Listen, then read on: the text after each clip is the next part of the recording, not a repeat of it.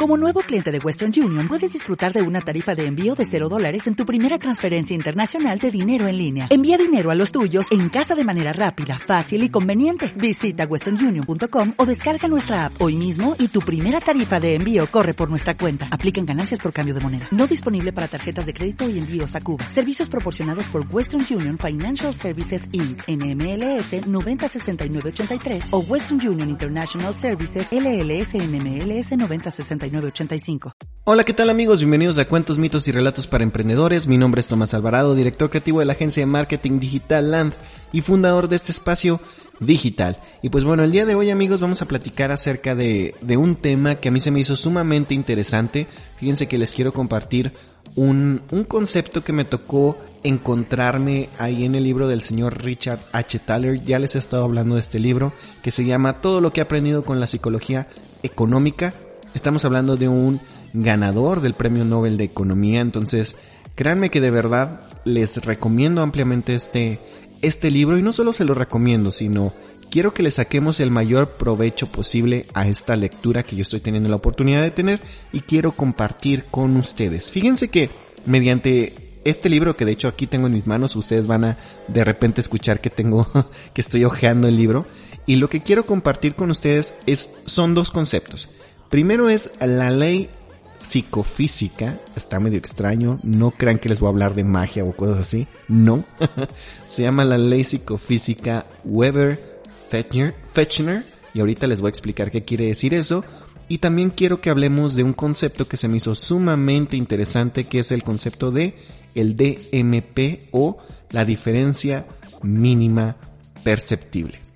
Quiero que comencemos primero con lo que es esta ley. Y fíjense, la ley Weber-Fechner la podemos explicar de cierta manera. Imagínense que ustedes ganan 100 gramos de peso. Yo sé que van a decir, no, Tomás, ya no hables de ganar peso porque con esto de la pandemia hemos estado más, este, gorditos cada vez.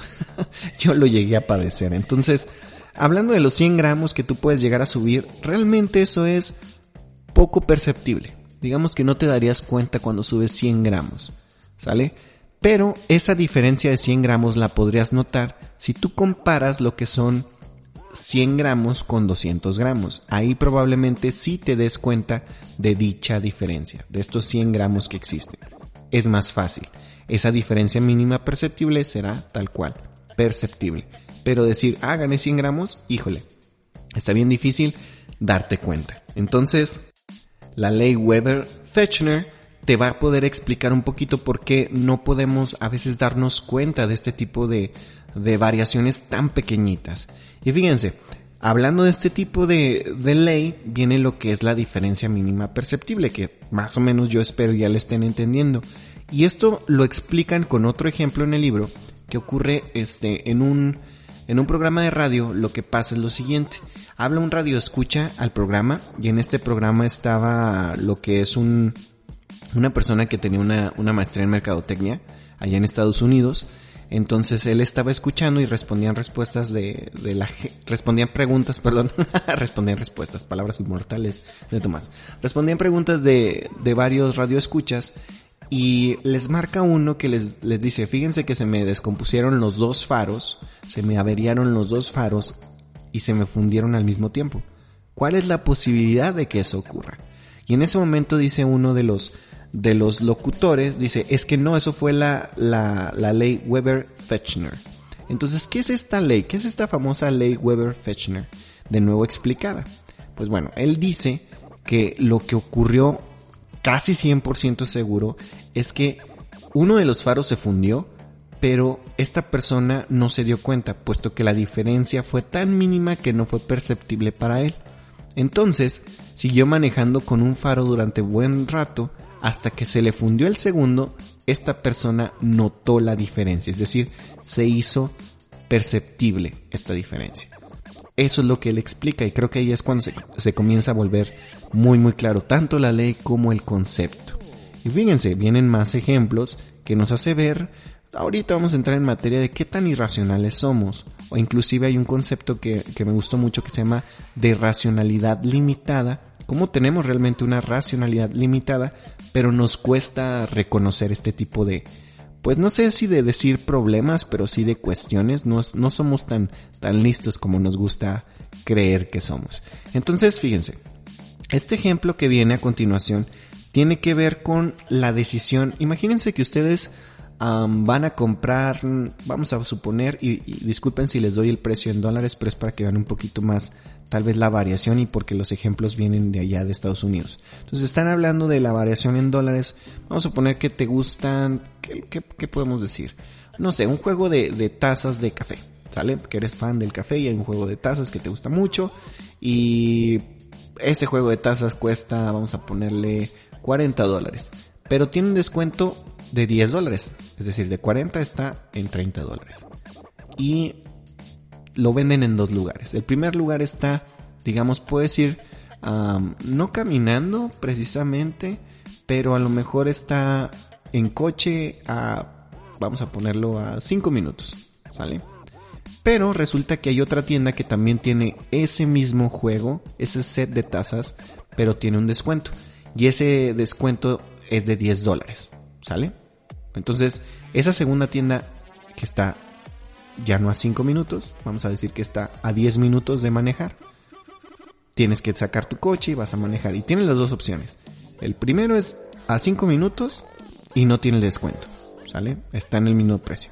En el segundo sí tiene descuento de 10 dólares. ¿Sale? ¿A cuál creen que la gente o la mayoría de la gente iría? Digo, te vas a ahorrar 10 dólares. La mayoría de la gente va a decir, va, sí vale la pena, y cuando digo la mayoría no crean que es un 99% de la gente. No, vamos a ponerlo como en un 60% de la gente, casi 70, va a manejar esos 10 minutos por esa oferta. ¿Sale? La diferencia que para ellos tiene vale la pena. Pero, ¿qué ocurre si la oferta está, ¿sale? En la misma distancia que les estoy diciendo, pero cambia el objeto y va a cambiar el precio. Vamos a ponerlo así es una pantalla y en el primer local la pantalla cuesta, vamos a poner que cuesta 300 dólares, no tiene descuento, y en el segundo local está 10 dólares más barata. Es decir, de 300 dólares está en 290 dólares. ¿Qué creen? ¿Que la gente manejaría por ahorrarse 10 dólares? Y ahí la respuesta cambia. Ahí la mayoría de la gente no iría. Porque la diferencia es tan mínima para ellos que no irían. Y estamos hablando de que es la misma cantidad de ahorro, son 10 dólares que se va a ahorrar esa persona. Pero ¿por qué no van? ¿Por qué no quieren ir? ¿Qué es lo que hace que nosotros digamos, no, no quiero ir, aun y cuando por la otra, por la, por el juego de tazas sí iríamos? Es eso, es la diferencia mínima perceptible. Y el último ejemplo que viene, francamente también me impactó mucho porque aquí es cuando comprendemos qué tanto temor le tenemos a las pérdidas, al sentir que perdemos algo. Y fíjense qué tan, qué tan extremos somos, qué tan irracionales de verdad puede ser el ser humano. Y aquí nos lo pone de la siguiente manera. Imagínense ustedes que tienen 500 dólares ahorita. ¿Sale? Les dieron 500 dólares. Tienen 500 dólares, pero les dicen, te damos dos opciones. La opción 1 es que esos 500 dólares tú vas a perder a fuerza 100 dólares. Esa es la opción 1. Y tenemos la opción 2. En la opción 2 es que te vamos a dar un 50% de probabilidades que pierdas 200 dólares o, digamos, imagínense un volado, si cae, vamos a suponer, si cae águila, pierdes 200, pero si cae sello, no pierdes nada. ¿Qué creen que la gente escogió en su mayoría? Más del 60%. La mayoría de la gente escoge la segunda opción. Y la razón es sumamente interesante. Es decir, nuestro sentimiento de pérdida es tan grande que preferimos de verdad arriesgar inclusive más con tal de tener mayores probabilidades de no perder nada. Es decir, una vez que ya tomamos el riesgo y que podemos perder, hacemos todo lo que esté en nuestras manos para no perder absolutamente nada. Es interesante entender esto. Es bien complejo ver cómo le tenemos tanto miedo a equivocarnos, que ya lo habíamos platicado en, un sesgo. si ustedes recordaban, yo les decía, cuando tomamos este, ciertas decisiones riesgosas, nuestro cerebro quiere predecir qué es lo que va a pasar. Y si la decisión que tomamos termina siendo una decisión negativa, lo que va a hacer nuestro cerebro es decir, siempre supiste que eso era lo que iba a ocurrir, algo malo. Y si pasa algo bueno, también nuestro cerebro va a decir, siempre tuviste ahí la, la seguridad de que iba a pasar algo bueno. Entonces, ¿qué es lo que nos está queriendo decir? Que somos racionalmente limitados. Nos equivocamos de maneras absurdas si ustedes lo quieren ver de alguna forma. Entonces tenemos que tener mucho de esto en cuenta y ahora sí, ¿por qué? ¿Qué tiene que ver esto con mi negocio, con mi proyecto de emprendimiento? ¿Qué tiene que ver con el marketing? Muchas cosas. ¡Uh! tiene que ver realmente muchas cosas. ¿Por qué tiene que ver muchas cosas? Imagínate que tú tienes un producto que vale más la pena que el de la competencia. Pero ¿qué pasa si tu consumidor no ve esa diferencia mínima perceptible? Si no la ve, no va a querer manejar más 10 minutos, 5 minutos más por ir contigo. No va a quererse formar 10 minutos más en la fila. No va a querer esperar un mes más para, para tener el artículo que tú vendes. Entonces hay que entender que si nosotros no somos capaces de comunicar de manera efectiva cuáles son las diferencias que nos hace este, estar por encima de la competencia o realmente ponernos en otro campo, pues no vamos a saber cómo capitalizar realmente nuestros diferenciadores de marca.